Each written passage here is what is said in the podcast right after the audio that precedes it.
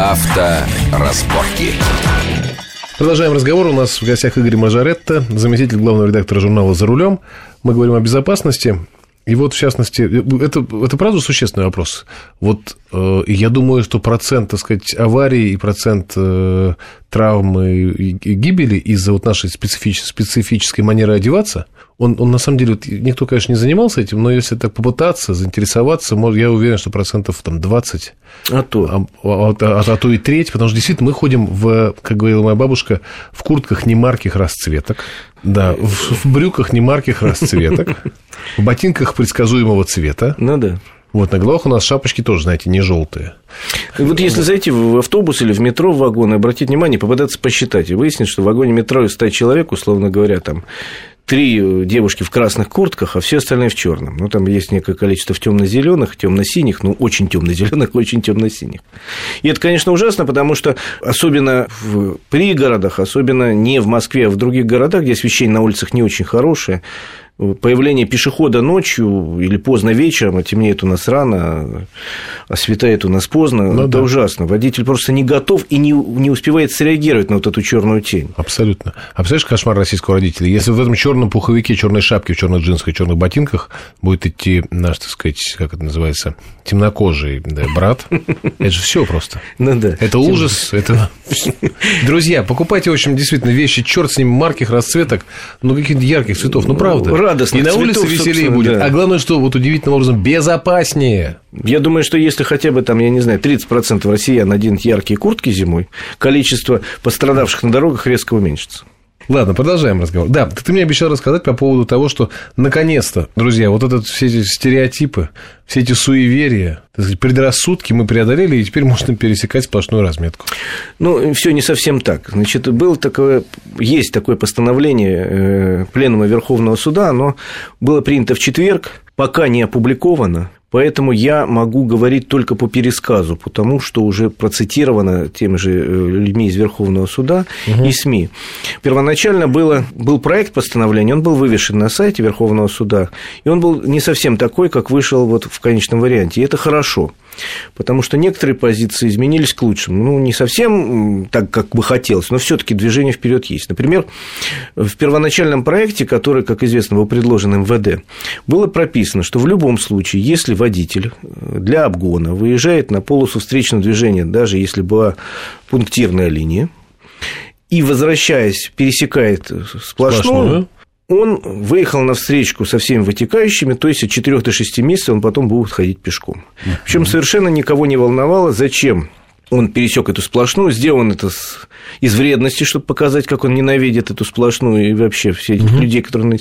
Или сделано это потому, что он не успел обогнать машину, допустим, эта фура была длинная, она угу. еще пришпорила.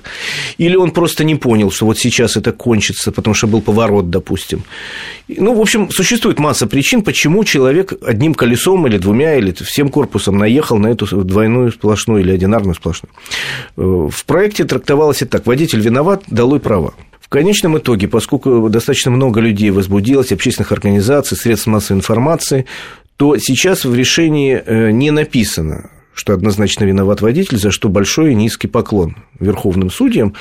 А почему? Не спровоцирует это? Вот я сейчас ситуацию. Они ушли как бы от решения этой проблемы, они сказали, что... Ничего на... определенного. Пусть решает суд на конкретный, на усмотрение конкретного мирового угу. судьи. Значит, э, с одной стороны, это все таки большой шаг вперед, потому что раньше все это подобные решения выносились однозначно Понятно. Э, против водителя и по э, шаблону, который был предложен МВД. Вот сто процентов всегда было. Ну, почему против водителя? Возможно, что формально против, но на самом деле за. Потому что вот если представляете теперь, что может спровоцировать, вот это такая трактовка чуть более свободная, чуть более вольная правил у тебя есть возможность пересечь, то есть выехать на полосу встречного движения через прерывистую линию и вернуться где угодно, и уже это не будет назначенным нарушением. Нет. Это многих спровоцирует, понимаешь, выезжать, но ты же понимаешь, в чем опасность, где таится. Это фактически тебе прям развязывают Вообще, руки, понимаешь? На ну, самом деле, Ассоциация юристов России предполагала, что будут прописаны несколько типовых ситуаций, ну, допустим, в виде комментариев к ПДД в которых будут рассмотрены, если человек вот вернулся, наверное, не сразу, но вот Верховный суд решил, что это на усмотрение судьи, потому что судья, если он нормальный, в здравом уме, трезвой памяти и понимает в жизни хоть что-то, он, он понимает, что если человек вот зафиксирован, что он заехал там э, двумя левыми колесами на эту двойную сплошную, потому что он обгонял фуру, а она поехала быстрее. Бывает такое. Угу. Вот, не пропускала его какое-то время. Бывает? Бывает. Бывает конечно. То она тогда вправе или ограничиться вообще нарушением, предупреждением, или вообще не наказать, или рассмотреть вопрос просто нарушения правил пересечения разметки, там, наказать его на 100 рублей. Там. А если, если реально гаишник представляет доказательство, что человек злобно нарушил, то тогда рассматривают это как выезд на встречную полосу. Угу. То есть теперь, если раньше мы говорили, что всегда виноват водитель, то теперь мы говорим, что право судьи рассмотреть по угу. ситуации. Другое дело, что, еще раз говорю, правильнее бы с нашей точки зрения было прописать несколько типовых ситуаций и по ним рассматривать. Но вот ну, то... Тебя не пугает? Нет у тебя ощущения, что это будет провоцировать и вообще провокационное, так сказать, э, то есть я понимаю, с одной стороны, твою заботу о водителях, что, мол, все время раньше было однозначно в, как это называется, против водителя, а теперь у нас тоже появились. Мы себе тоже можем позволить порой выезжать на встречку. Э, Черт его знает. Мы можем выезжать себе на встречку, где это разрешено. Ну да.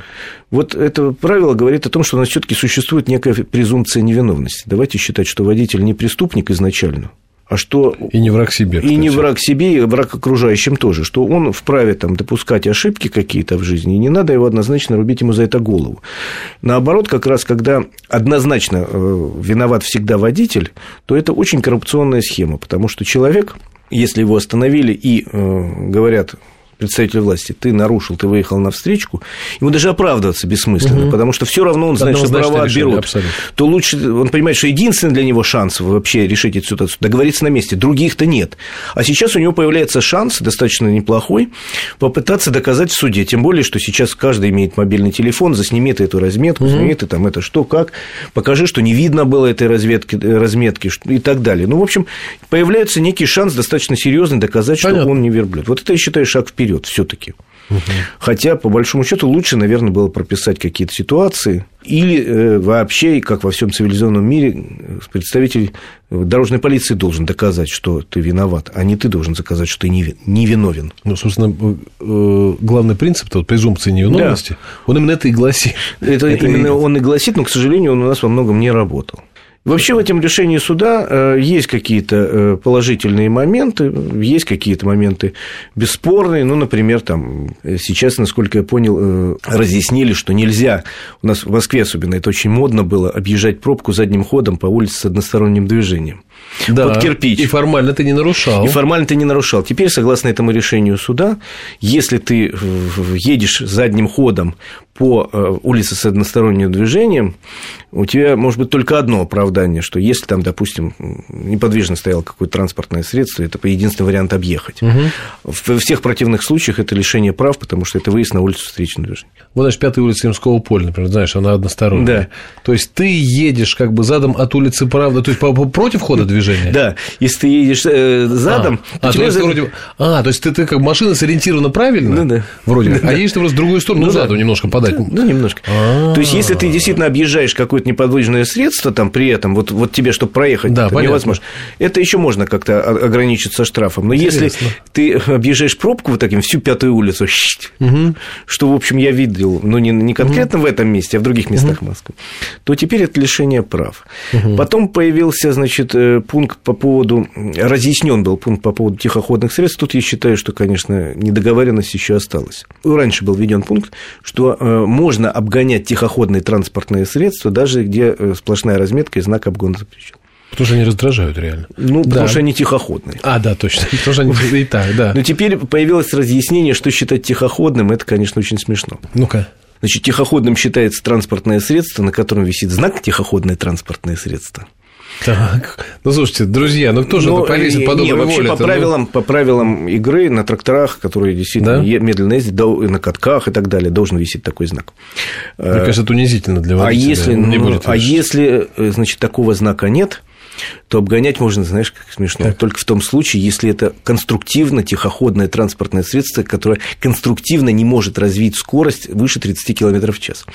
Ну, вот тут я совсем в тупике, потому что если впереди едет какой-то трактор, откуда Порой я... со стороны не, не понять. Откуда я знаю, что у него написано в инструкции? Может, он может с скоростью 33 км в час ехать. И, кстати, если я обгоню вот эту штуку, а у него в инстру... не было знака, а в инструкции написано, что у него скорость 33, то ты попал. То я попал по закону минус 4 месяца или 6, как решит судья.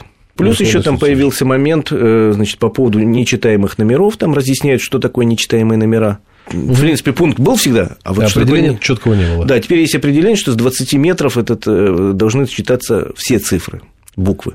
Ага. Если хотя бы одна не читается с 20 метров, то значит он считается нечитаемым. Нечитаемый. Ну, правда, тут надо было, наверное, написать, что при случае, если у того, кто пытается зрение 100%, освещение ну, такое. По идее, да. Ну, вот ввели хотя бы 20 метров. И, соответственно, э, значит, теперь нельзя ездить с одним номером, за это можно лишиться прав. Ну, слава богу. Давай сейчас, вот нам уже там 30 секунд осталось до конца беседы. Все-таки давай еще раз вернемся к нашей, так сказать, к серьезной теме. Все-таки безопасность тема серьезная. Вот цифра попалась по поводу пешеходов. 66 тысяч ДТП с пешеходами в прошлом году на дорогах страны произошло. 9 тысяч человек погибло, 61 тысяча получила ранения.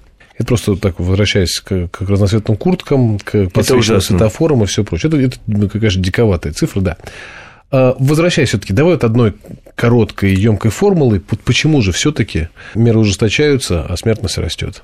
Да тут все виноваты. Тут мы виноваты, в частности, потому что, конечно, не соблюдают правила часто и водители, и пешеходы тем более. Но и виноваты все представители системы, то есть и гаишники, которых, с моей точки зрения, хуже стали работать в прошлом году. Потому что меньше. Потому что их стало меньше, потому что была реформа, которая угу. выбила людей из колеи здорово.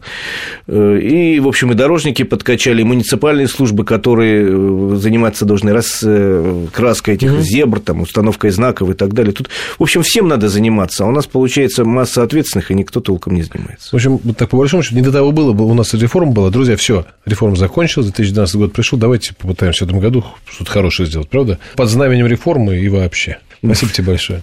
Всего доброго. Игорь Мажар, это был сегодня с нами, зам главного редактора журнала «За рулем». Спасибо. Авторазборки.